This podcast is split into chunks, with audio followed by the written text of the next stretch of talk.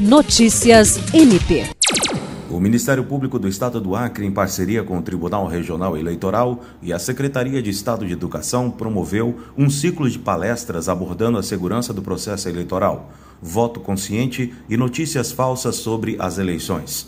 As palestras foram direcionadas a estudantes de ensino médio e integram as ações da campanha Democracia, confirma. O Procurador-Geral de Justiça, Danilo Lovisaro do Nascimento, participou da abertura do evento, ressaltando a importância da parceria entre as instituições para combater informações falsas que colocam em dúvida a segurança do sistema eleitoral no país. A participação dos jovens na decisão política também foi mencionada pelo membro efetivo da classe de advogados da Corte Eleitoral Acreana, Armando Dantas Júnior. William Crespo para a Agência de Notícias do Ministério Público do Estado do Acre.